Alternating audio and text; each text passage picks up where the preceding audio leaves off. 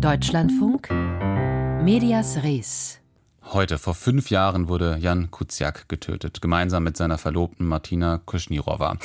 Der junge slowakische Journalist hatte sich spezialisiert auf Korruption und Steuerhinterziehung, war auch an der Auswertung der Panama Papers beteiligt. Und seine Recherchen kurz vor seiner Ermordung legten Verbindungen offen zwischen slowakischen Unternehmern und der italienischen Mafia. Der Auftragsmord an Kuciak hat ein regelrechtes Beben ausgelöst in der slowakischen Gesellschaft. Hunderttausende haben damals protestiert. Gegen korrupte Eliten haben Aufklärung, Konsequenzen gefordert. Wie fällt die Bilanz aus, fünf Jahre danach? Was hat sich verändert? Vor allem für den investigativen Journalismus im Land. Marianne Allweis hat nachgefragt, unter anderem bei dieser Investigativjournalistin. Pavla Holzeva fängt mit dem Positiven an. Natürlich können unsere Texte nicht mit Artikeln über Prominente oder Kätzchen konkurrieren. Aber ich denke, dass die Gesellschaft erkannt hat, welchen Beitrag Journalisten für sie leisten. Die tschechische Investigativjournalistin hat an Großprojekten mitgewirkt wie den Panama Papers und sie hat mit Jan Kuciak zusammengearbeitet. Nach dessen Tod setzte die 42-Jährige dessen Recherchen fort, Sie hatte Zugriff auf seine Festplatte. Vor fünf Jahren war das System, das die Slowakei beherrschte, so weit, dass einige Leute glaubten, sie könnten mit Mord davonkommen. Sie ließen Jan zusammen mit seiner Verlobten Martina Kuschnirova erschießen in ihrem Haus am 21. Februar nach 7 Uhr abends. Auf dem Küchentisch in dem kleinen Ort in der Nähe von Bratislava finden Ermittler zwei Laptops. Martina hatte nach Brautkleidern für die geplante Hochzeit gesucht, Jan die Aktivitäten der kalabrischen Drangheta im Osten der Slowakei und ihre Verbindungen zu den politischen Eliten beschrieben. So etwas hatten wir nicht in unseren bösesten Träumen angenommen. Wir sagten immer, wegen unserer Arbeit kann man uns drohen, man kann uns zusammenschlagen, aber wir haben nie angenommen, dass man uns umbringen bringen könnte, sagt Peter Bardi, der Chef des Internetportals Actuality, für das Kuciak gearbeitet hatte. Sein Mord schockiert die Gesellschaft. Zum ersten Mal seit der samtenen Revolution steht das Land wieder zusammen. Die größten Massenproteste seit fast 30 Jahren fordern eine anständige Slowakei.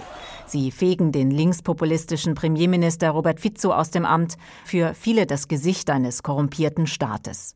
Mit ihm fallen viele seiner Getreuen in der Politik, der Polizei und der Justiz, erinnert sich der Schriftsteller Michal Haworecki. Mein Gefühl war, es war extrem intensiv und ich dachte, dieses Land, da ändert sich gerade etwas und im guten, auch im schlechten Sinne.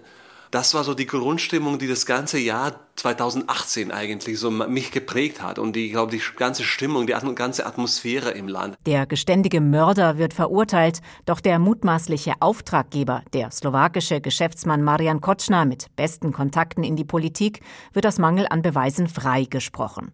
Für viele eine Überraschung, auch für die Präsidentin Susanna Czaputova, eine liberale Bürgerrechtsanwältin, die im Jahr nach dem Mord ins Amt gewählt wird. Heute kennen wir die Gesichter der Täter. Aber für die Gerechtigkeit in der Slowakei ist es nötig, dass auch die Auftraggeber verurteilt werden. Ich hoffe sehr, dass wir das erleben werden. Kotschner sitzt inzwischen wegen Betrugs für 19 Jahre im Gefängnis.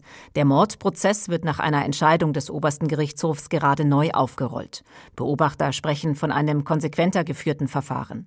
Ermittelt wird auch gegen andere einflussreiche Schlüsselpersonen, die bis vor fünf Jahren als unantastbar galten, lobt Susanna Petkova, die Leiterin einer bekannten slowakischen Antikorruptionsstiftung.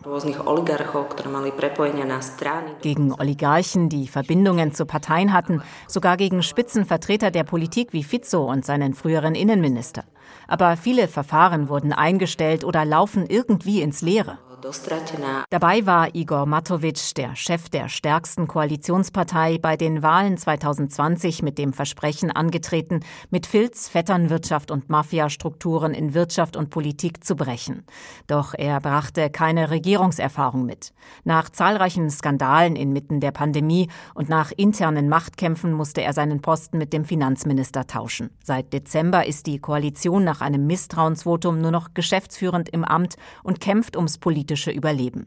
Das drücke enorm auf die Stimmung, meint die frühere Investigativjournalistin Petkova.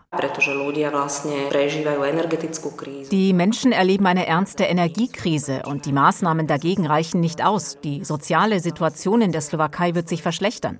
Wir befinden uns in einer ernsten Krise. Nicht nur in einer Regierungskrise, sondern auch in einer Krise der Demokratie. Nach Neuwahlen im Herbst könnte die alte politische Elite zurückkehren. In den Umfragen führt die Partei von Ex-Premier Fico hinter einer Abspaltung seiner linkspopulistischen Smer. Bisher wurden slowakische Medien zwar angefeindet, konnten aber unabhängig arbeiten, sagt Holzowa.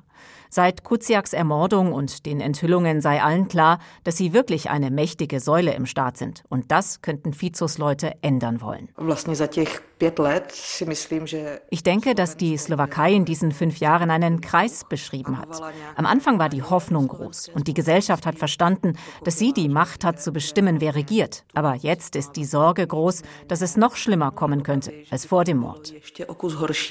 Fünf Jahre nach dem Mord am slowakischen Investigativjournalisten Jan Kuciak. Eine Bilanz, was hat sich verändert? Marianne Allweis hat für uns nachgefragt.